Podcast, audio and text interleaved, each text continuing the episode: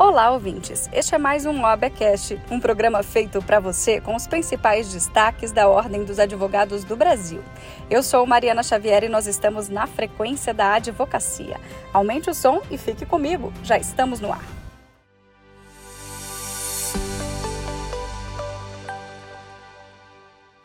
A OAB Nacional definiu em sessão extraordinária do Conselho Pleno os nomes das listas sextuplas para o preenchimento de vagas destinado à advocacia no Tribunal Regional Federal da Terceira Região, no Tribunal Superior do Trabalho e também para o Tribunal Regional Federal da Segunda Região. Cada candidato contou com um tempo regimental de três minutos para uma apresentação pessoal em ordem definida por sorteio e em seguida foram sabatinados. A lista completa e os detalhes de cada apresentação você confere lá no nosso site. Acesse oab.org.br, fique por dentro. A Ordem dos Advogados do Brasil e a Secretaria Nacional do Consumidor do Ministério da Justiça e Segurança Pública firmaram um termo de compromisso para a criação de acesso específico de advogados na plataforma consumidor.gov.br. O documento foi assinado durante a reunião extraordinária do Conselho Pleno e quem conta mais é o secretário nacional do Consumidor, Guadi Damus. De um termo de compromisso que atende a um reclamo antigo da advocacia que quer ter, que pretende ter acesso à plataforma consumidor.gov para atendimento, melhor atendimento a seus clientes. Então, hoje nós firmamos esse termo de compromisso, presidente Beto Simonetti.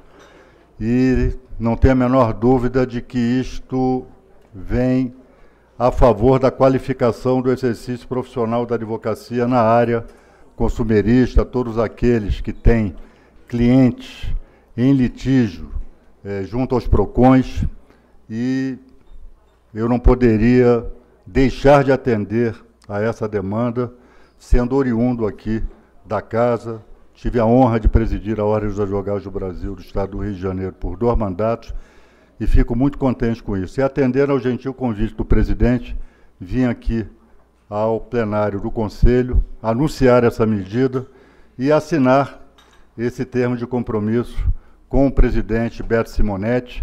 Eu espero que já no começo do ano que vem essa funcionalidade já esteja disponível no consumidor.gov. Mudando de assunto, o presidente da OAB Nacional, Beto Simonetti, recebeu da Associação Nacional de Procuradores Municipais o prêmio Raimundo Faoro, a maior honraria da entidade. A homenagem é destinada a figuras públicas que contribuíram para o fortalecimento e aperfeiçoamento da advocacia pública, como conta a presidente da ANPM, Lilian Oliveira Azevedo. Vamos ouvir. Eu começo aqui citando que não há sucesso na advocacia se não for pelo caminho da ética. Né? E essa palavra ética, presidente Simonetti, para quem vem acompanhando de perto, como eu venho, é, percebendo todo o seu trabalho, bem revela o trabalho que é feito aqui, não só pelo senhor, me permita, mas por todos que estão aqui presentes, né, lutando pela advocacia.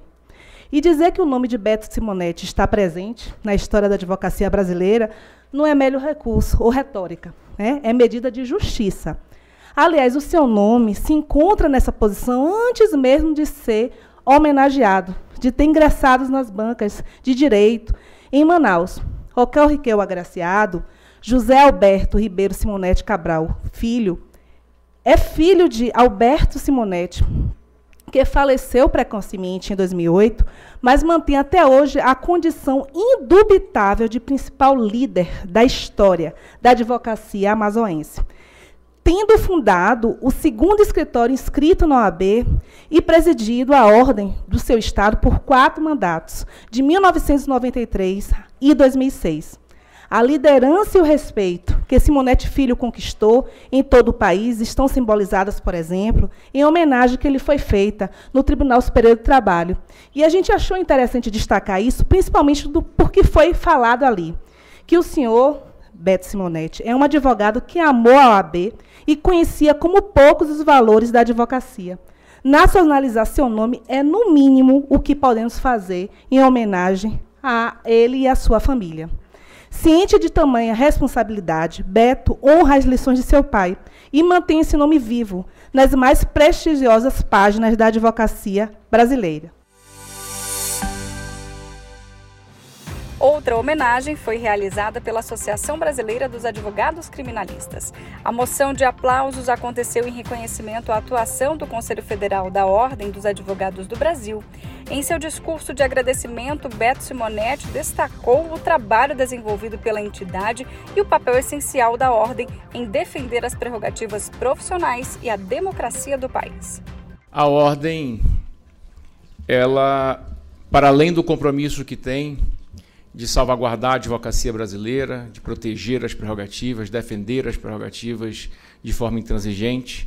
O seu compromisso com a sociedade brasileira vai muito além, que é a defesa intransigente, como dito por todos, reconhecida por todos e abraçada por todos, que é a obrigação de defender o texto constitucional. Esse texto, que é muito mais jovem do que nós, que sofre ataques, sofre vilipêndios, sofre emendas e remendos, mas ainda assim é o texto sagrado que tem mantido a estabilidade democrática.